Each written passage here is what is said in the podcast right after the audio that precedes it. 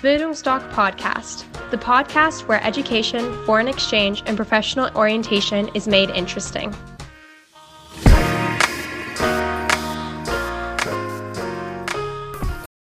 Bildungsdoc Podcast, the podcast where education, foreign exchange, and professional orientation is made interesting.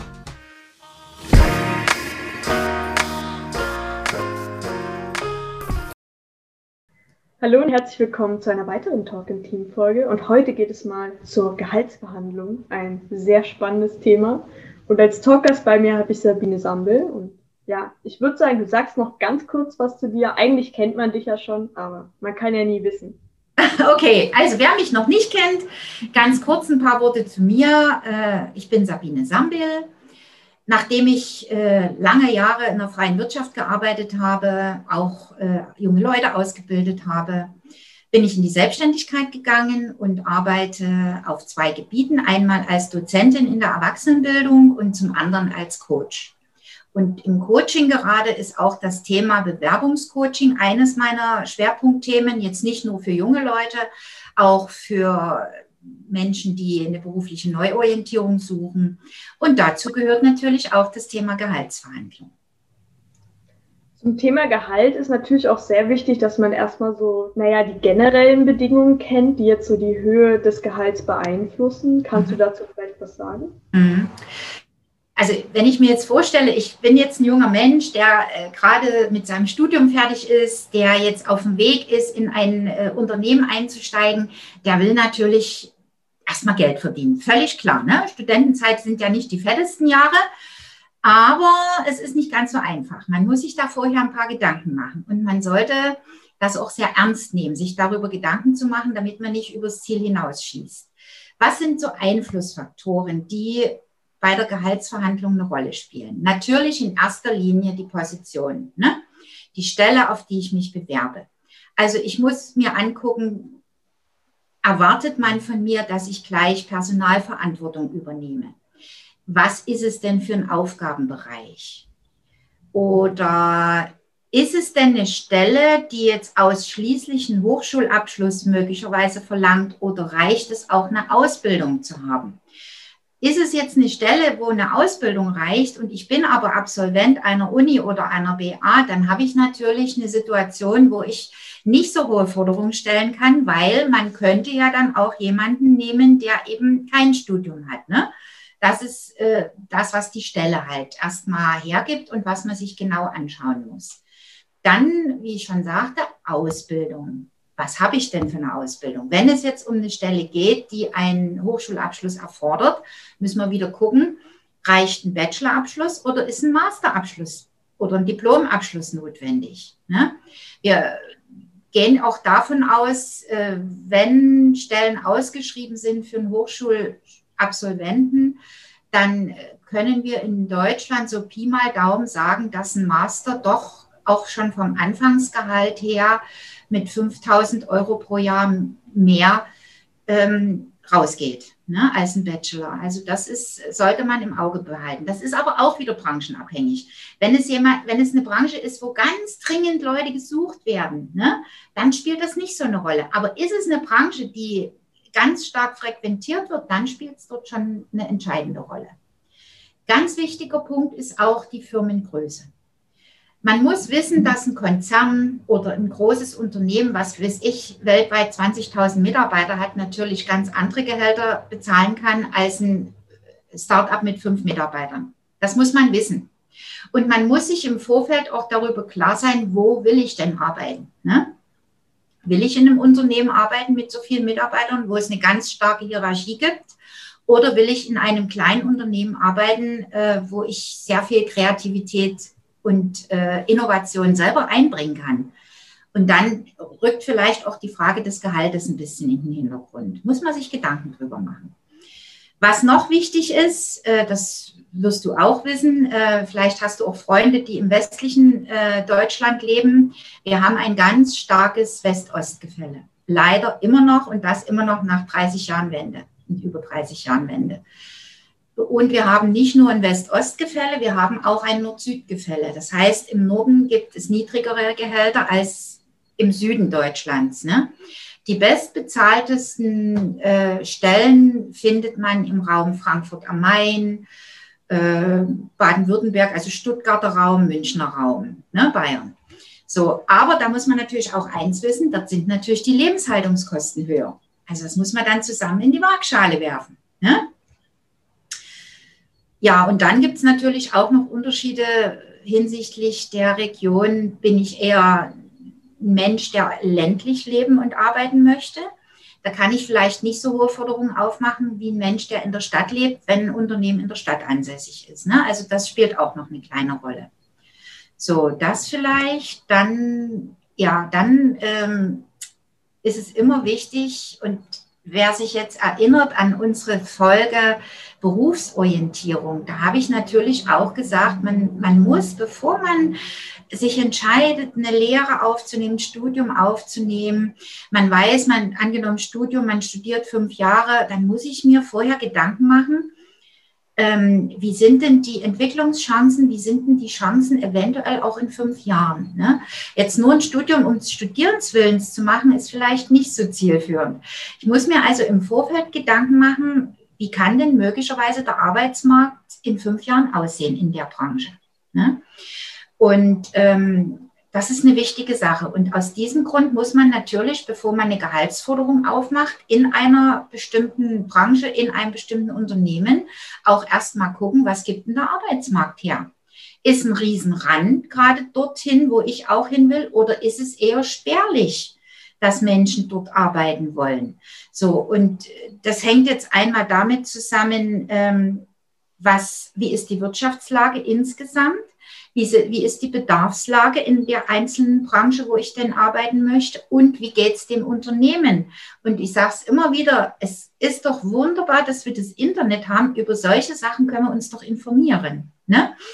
Also wirklich gucken, was gibt der Arbeitsmarkt her und wo werden Mitarbeiter gesucht. Und je mehr ich da Mangelerscheinungen finde, also wenn, wenn ich mir gerade so die Maschinenbaubranche angucke, ja, Maschinenbauingenieure werden händeringend gesucht.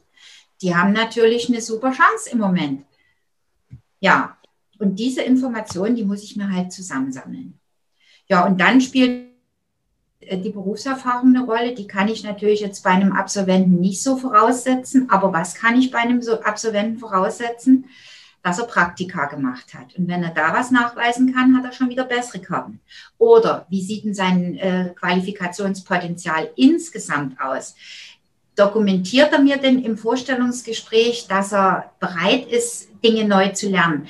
Ist er willig? Ist er, wissen Sie, ich sage immer, ein junger Mensch, der von der Uni kommt, der muss der muss hungrig sein, der muss gierig sein, sich Wissen anzueignen. Der muss Eifer haben, der muss Begeisterung ausstrahlen. Und wenn er das nicht macht, wenn er mir nicht signalisiert, dass er Dinge noch lernen will, ja, dann wäre ich schon ein bisschen vorsichtig.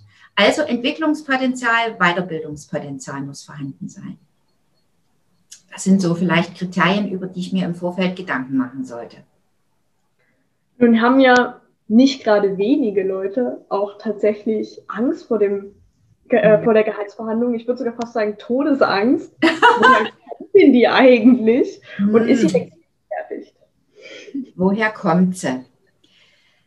Ja, ich kann mir vorstellen, es ist äh, immer schwieriger für sich selber einzutreten als für andere. Ne? Man, man muss ja, wenn man in eine Gehaltsverhandlung geht, sein Feld zu Markte tragen. Man muss sich verkaufen. Und das mag man mir jetzt übel nehmen oder nicht, aber es ist so. Man verkauft sich und das bestmöglichst. So, jetzt, was habe ich jetzt für eine Situation, wenn ich als Absolvent vom Studium komme? Auf der einen Seite weiß ich, ich habe Wünsche, ne? ich habe Träume, ich, ich will mir Sachen erfüllen, ich habe vielleicht eine neue Wohnung mit meiner Freundin, mit meinem Freund bezogen, die kostet Geld. Mein altes Auto, was mir die Oma überlassen hatte, das habe ich im Studium runtergenuddelt. Da muss also ein neues Ding her. Irgendwas, womit ich beweglich, womit ich mobil bin. Also es kostet ja alles Geld.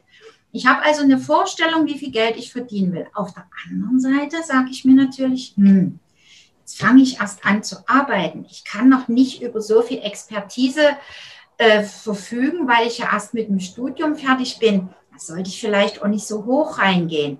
Und das alles macht natürlich Angst. Ne? Das macht Vorbehalte. Ähm, ich sage aber, die müssen wir nicht haben, weil jeder, der an dem, auf der anderen Seite des Tisches sitzt, der weiß das ja. Der weiß ja, dass wir das erste Mal uns selber verkaufen, ne? dass wir das erste Mal darüber reden, wie viel bin ich mir denn wert, wie viel bin ich dir denn wert. So. Und Angst entsteht immer dann, wenn ich meine Hausaufgaben nicht gemacht habe. Wenn ich mich also nicht gut vorbereitet habe. Und dazu gehört genau das, was ich vorhin sagte, beispielsweise, dass ich mir nicht vorher Gedanken gemacht habe, was sind denn die Einflussfaktoren, die irgendwo dann dazu führen, dass ich eine bestimmte Zahl finde, mit der ich ins Rennen gehen kann. Ich muss mir also über diese Einflussfaktoren Gedanken machen und muss mich da auch wirklich hinsetzen und im Internet recherchieren, was ich alles zusammentragen kann, um ein Bild zu haben und um äh, sagen zu können, so, also jetzt habe ich das und das und das alles abgecheckt. Mit der Zahl kann ich jetzt reingehen. Die ist branchenüblich, die passt auch für die Größe des Unternehmens. So, das ist die eine Seite. Und die andere Seite ist, ich muss mir über mich Gedanken machen.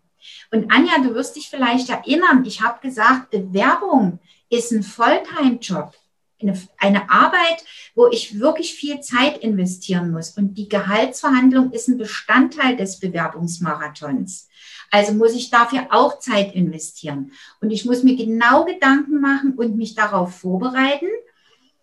Was bin ich? Was macht mich aus? Was bringe ich für Nutzen fürs Unternehmen? Ne? Also Hausaufgaben machen.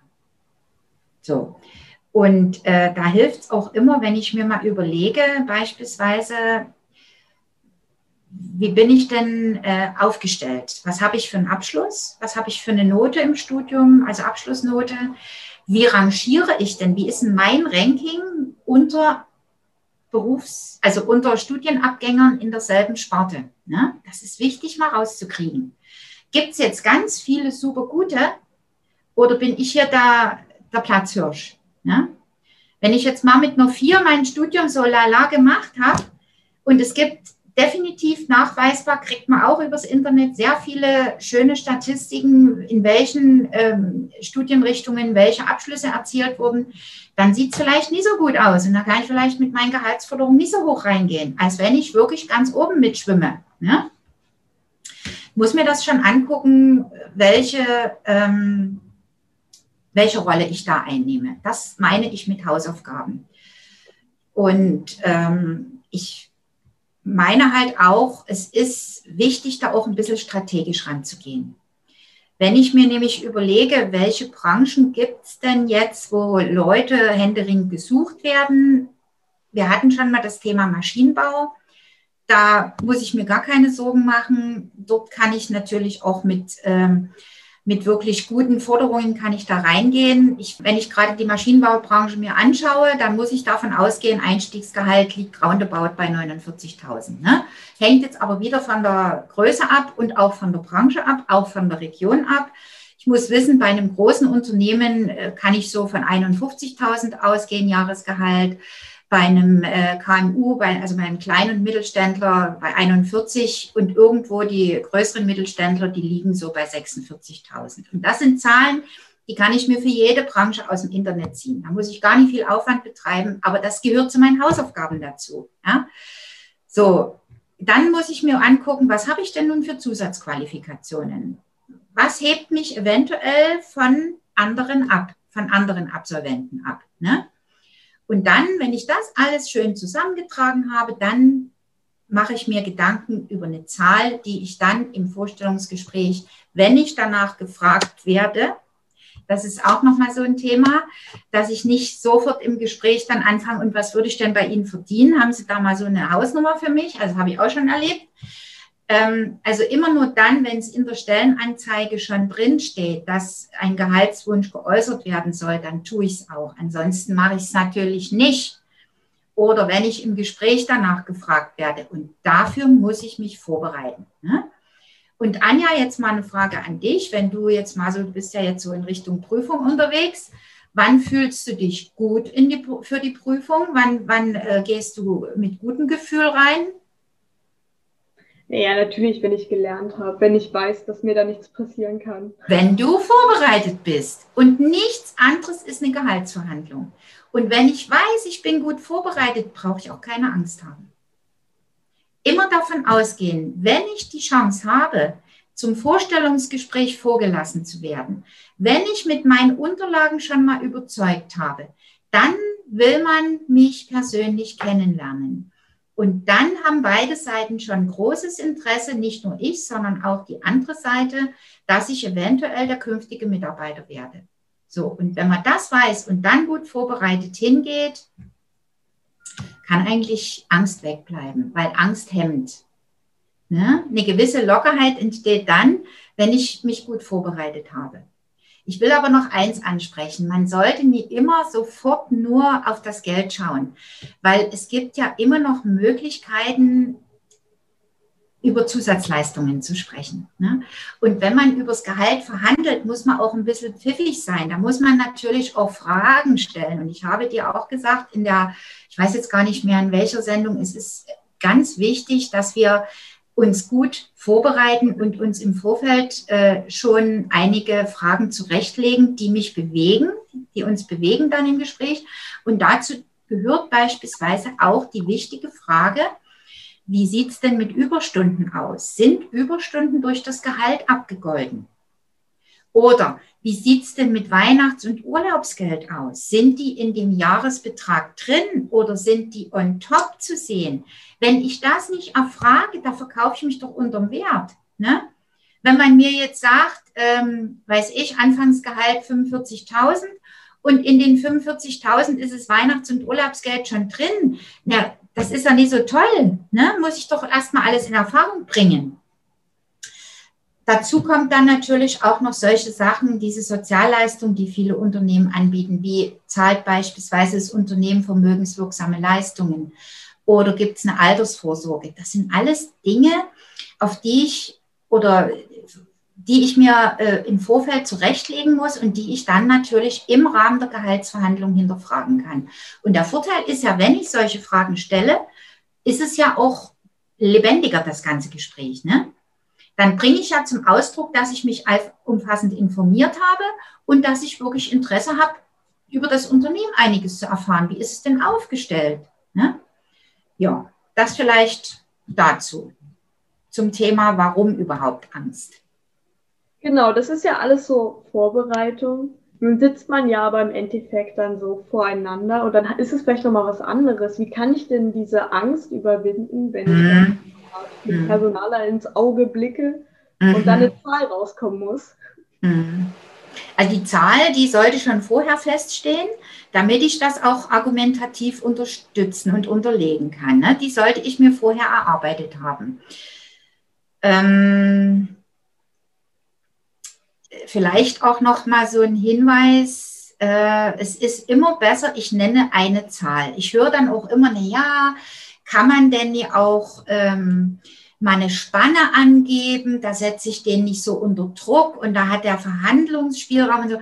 Jetzt Frage an dich, mal angenommen, du bist jetzt Personaler, ne? du bist jetzt derjenige, der entscheidet, welches Gehalt der Kandidat, der vor dir sitzt, bekommt. Und der sagt dir jetzt, ja, wissen Sie, also ich habe mir da so eine Spanne zwischen 43 und 47.000 Euro vorgestellt. Was würdest du da hören für eine Zahl? Na, 43.000 sind okay. Also kann ich da auch noch ein bisschen vielleicht runterhandeln. Du würdest erstmal die 43 hören. Ja. Du würdest erstmal die 43 hören. Und ich sage dir eins, jeder Mensch, jeder Personaler hört die 43, nicht nur du. Warum sollte er denn höher gehen, wenn der Kandidat ihm anbietet, na ja, also ich könnte mir 43 bis 47 vorstellen. Also wenn der mit 43 auch zufrieden wäre, ja, da brauche ich doch gar nicht höher gehen. Ne? Und das ist Quatsch. Das muss man nie machen. Da fängt man an, sich unter Wert zu verkaufen. Also wirklich eine klare Zahl nennen, wo ich für mich einen kleinen Handlungsspielraum nach unten mit drin habe. Das ist kluge Taktik. Ja, und nun zu der Frage, wie kann ich die Angst überwinden? Also ich betone nochmal, Hausaufgaben machen. Und wenn ich die Hausaufgaben gemacht habe, dann muss ich noch eines wissen. Was hat denn der Personaler für Ziele, wenn der mir gegenüber sitzt? Der hat drei Ziele. Der hat einmal das Ziel, der möchte das, den bestmöglichen Mitarbeiter, Mitarbeiter finden für ein vernünftiges Preis-Leistungs-Verhältnis. Sorry, wenn ich jetzt hier sehr als Vertriebler rüberkomme, aber es ist nichts anderes, wenn ich mich bewerbe, verkaufe ich meine Arbeitsleistung, verkaufe ich mich als Persönlichkeit. Ne? So, und jeder Käufer wünscht ein gutes Preis-Leistungs-Verhältnis. Das machst du, das mache ich, das machen wir alle. Und genauso ist es auch in dem Bereich. Das, das kann man schon irgendwo vergleichen. Also hat er die Aufgabe von seiner Geschäftsleitung, wo es auch gehaltlich passt. Dann hat er ein zweites Kriterium, was er immer berücksichtigen muss. Er hat ein Budget. Ja? Er hat also immer einen Spielraum, den er nicht überschreiten darf. Und er will natürlich auch eins. Und das ist vielleicht auch nochmal so ein Punkt, wo man, äh, wo man so ein bisschen Angst ablegen kann. Der will natürlich, wenn er sie schon eingeladen hat, die jungen Menschen, dann will er natürlich den Kandidaten für das Unternehmen begeistern. Und, das, und den Kandidaten begeistert er nicht mit dem Unternehmen, wenn er einen Preis anbietet, den der gar nicht akzeptieren will. Also kann man immer schon davon ausgehen, dass da immer noch mal ein bisschen was geht. Ja, also man kann durchaus verhandeln und im Vertrieb sagt man oder im Verkauf sagt man ja schlechthin, verkaufen beginnt dann, wenn der Kunde Nein sagt. Also wenn jetzt der Personaler auf der einen Seite rumknirscht und so tut, als ob da nichts mehr ginge, heißt das noch lange nicht, dass da nichts mehr geht. Wissen Sie, die kommen dann ja auch mit, äh, also man, man hört das sehr häufig, dass so ein bisschen gepokert wird. Ich bin da kein Freund davon und ich habe das auch nie ähm, früher in der Vergangenheit äh, gemacht wenn mir Kandidaten gegenüber sitzen, mir, kommt, mir kam es immer darauf an, sehr fair zu sein und nicht rumzupokern, gerade beim Gehalt. Ähm, es, es, wird dann so gesagt, naja, wir haben immer ein festes Gehalt für, für Absolventen. Hm. Das wird gesagt. Und wenn man sich damit zufrieden gibt, ja, dann ist es so. Dann, dann schnappt man halt die Kröte. Ne? Muss man nicht. Oder es wird immer an der, also davon muss man ausgehen, dass immer an der untersten Linie angesetzt wird. Man versucht es erstmal. Das habe ich auch gemacht. Ich habe erstmal versucht, äh, ziemlich weit unten äh, anzusetzen. Natürlich fair, ne? also jetzt nicht unter Wert, aber im, in dem Spielraum, den wir hatten, immer in dem Bereich, das ist halt nicht ganz oben. Ich will ja, ich will ja Verhandlungsspielraum nach oben haben. Ne? Soll ja ein gegenseitiges äh, ein Konsens werden, so eine Gehaltsverhandlung. Also man muss wissen, dass meist so ein Thema kommt, wir haben immer ein festes Gehalt oder dass man auf alle Fälle damit rechnen muss, dass man erstmal einen ziemlich niedrigen Wert angeboten bekommt. Davon darf man sich aber nicht abschrecken lassen. Es geht meist irgendwas. Ja? Und dann kommen noch manchmal so Tricks wie, ähm, ja, also wissen Sie, in dieser Kategorie darf ich nicht entscheiden, da muss ich erstmal Rücksprache mit der Geschäftsleitung nehmen. Das ist meistens so ein Pokerface-Trick. Man äh, gibt dann vor, dass man nochmal mit jemandem in der Hierarchie über einem Stehenden sprechen muss. Dann kommt man wieder und dann ist das meistens damit verbunden, dass ähm, der Kandidat Zugeständnisse machen soll. Das kann passieren. Und da muss man sich dann überlegen, ist man bereit dazu oder geht das jetzt schon unter das Niveau, was ich mir als mein unterstes Limit zurechtgelegt hatte? Das ähm, ist, ist Tag, das muss man sich überlegen. Will man den Job wirklich haben oder ist man bereit ähm, und ist äh, aus diesem Grund bereit, dieses Zugeständnis zu machen oder ist es einem nicht so wichtig? Ne? Ich empfehle immer, seien Sie ehrgeizig, liebe junge Leute, ihr habt was zu bieten. Aber ihr müsst euch gut vorbereiten, ihr müsst eure Hausaufgaben machen und was natürlich toll ist, wenn man zeigt, dass man kämpfen kann, also wenn man den Ehrgeiz an den Tag legt, auch dann noch zu kämpfen, wenn man so ein erstes Nein gekriegt hat oder wenn man äh, runtergehandelt wird, dann sollte man kämpfen. Weil das bedeutet natürlich für die andere Seite, dass sie Rückschlüsse darauf ziehen kann, dass der Kandidat auch in Belangen, die das Unternehmen betreffen, bereit ist Ne? Also wenn man für sich jetzt kämpft, dann ist es naheliegend, dass der Kandidat auch bereit ist, fürs Unternehmen zu kämpfen. Dann hat er einfach Kämpfer, Kämpfernatur und sich nicht gleich abwatschen lassen und sagen, na gut, dann machen wir das eben so. Ja. Okay, sagen wir jetzt aber, der schlimmste Fall der Fälle tritt ein und meine Gehaltsvorstellung wird jetzt abgeschmettert. Mhm. Was kann ich dann machen? Tja, was kann ich dann machen? Dann muss ich mir überlegen, was kann ich jetzt tun, um nochmal alles in die Waagschale zu werfen. Dann muss ich meine Taktik ändern. Dann bin ich nicht mehr derjenige, der fordert, der eine Zahl fordert. Ähm, mal noch eine Zwischenfrage. Du weißt doch, was ein Plädoyer ist, ne? Mhm. Das machen Anwälte, ne? Wann machen Anwälte das? Na, am Ende auf jeden Fall, glaube ich. Genau. Man nennt ein Plädoyer auch Schlussrede. Das ist die Schlussrede im, bei Gericht vom Staatsanwalt und vom Verteidiger.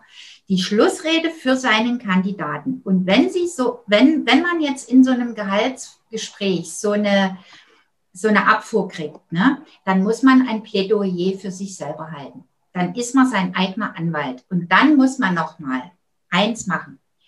Fachkompetenz, Passfähigkeit zur Position nochmal deutlich machen.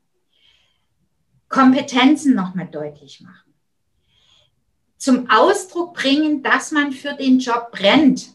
Das hatten wir schon mal, das Thema, für den Job brennen. Ne?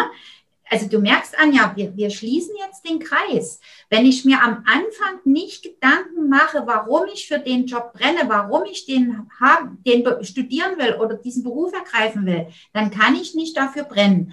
Und dann kann ich mich auch nicht gut verkaufen. Und bei dem Schlussplädoyer, das ich halten muss, wenn ich denn eine Zahl nicht kriege, die ich eigentlich haben wollte, dann muss ich in diese, in diese Waagschale diese Sachen reinwerfen, die ich jetzt gesagt habe, Fachkompetenzen, Persönlichkeit, mein ganzes Auftreten spielt damit rein. Ja?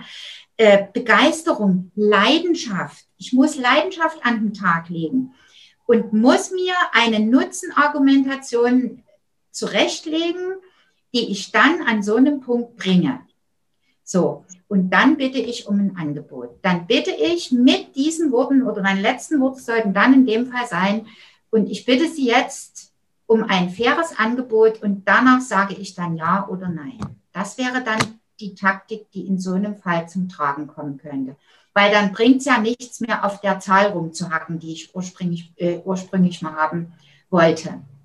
Aber wenn ich mit so einem Plädoyer dann nochmal komme und dem Gegenübersitzenden vielleicht wirklich nochmal deutlich mache, was er für Nutzen hat, wenn er mich einkauft, ich benutze das absichtlich nochmal das Wort, ne? dann ist es auch häufig so, dass das Angebot vom Unternehmen besser kommt, als ich es erwartet habe. Das, das ist eine wichtige Hausnummer. Ja. Und ähm, es gibt noch einen anderen Weg. Also wenn ich jetzt äh, das, wenn ich jetzt, man macht ja oftmals den Fehler, dass man sein Pulver schon vorher verschießt. Dass man also alles schon vorher sagt und hat dann nicht mehr so viel Futter für das Schlussplädoyer. Das kommt vor. Weil man weiß ja auch nicht, wie sich das Gespräch entwickelt. Muss ich eins halten oder muss ich keins halten? Dann kann man noch zwei Dinge machen. Und die empfehle ich auch immer. Und damit fahren auch die Kandidaten in der Regel ganz gut. Man kann erst mal sagen, okay, wissen Sie, Herr Müller oder Herr Mayer, mir ist es wichtig, bei Ihnen zu arbeiten aus den und den Gründen. Ich möchte gerne in dieser Position arbeiten. Ich kann mir vorstellen, dass ich da passfähig bin. Das, das macht mir Spaß, das weiß ich, weil das genau die Inhalte sind, die mit meinen Fähigkeiten, mit meinen Fertigkeiten übereinstimmen. Dann machen wir das jetzt so, okay, ich bin zunächst mit dem Gehalt einverstanden. Ich bitte Sie aber, dass wir uns in einem halben Jahr nach dem Probehalbjahr nochmal gemeinsam hinsetzen und nochmal uns die Karten legen und schauen, wie sind Sie mit mir zufrieden und gucken, was Sie mir, ob wir dann vielleicht schon zu, einem, zu einer kleinen Gehaltserhöhung kommen können. Das kann man natürlich auch ähm, zu einem späteren Zeitpunkt machen, dass man sagt, man trifft sich nach einem Jahr nochmal. Ne? Und ich bitte aber trotzdem immer noch mal mit zu berücksichtigen. Manchmal ist es klüger, eine Zahl zu akzeptieren, die nicht so hoch ist und dafür eventuell zu verhandeln, ob man, wenn das denn möglich ist, einen Dienstwagen bekommt. Oder dass man eventuell sich zu einem Bonus, zu einer Bonuszahlung äh, vereinbart. Ne? Dass man einfach mal guckt, was könnte es denn jetzt, ohne diese Zahl zu berühren, über die, die nur gar nicht drüber weggehen wollen, was könnte man sich dann an anderen Zusatzleistungen noch an Land ziehen? Das wäre vielleicht auch noch so eine Taktik, um das Gehalt zu bekommen, was ich gerne möchte, in Summe, ne? als Wert, jetzt nicht nur als reiner Geldwert, sondern eben als Naturalwert dann noch mit dazu gerechnet. Ja, das vielleicht so dazu. Genau, da waren ja schon jetzt sehr viele Tipps mit dabei in dieser Folge. Ich würde sogar sagen, unsere Zuschauer, Zuhörer dürfen jetzt als allererstes mal ihre Hausaufgaben machen. Oh ja. Schaut euch auch unbedingt unsere anderen Folgen an. Die sind auch sehr spannend. Und vielen Dank an dich, dass du heute hier mit dabei warst. Gerne. Würde ich mich dann verabschieden. Mach's gut. Ja. Tschüss.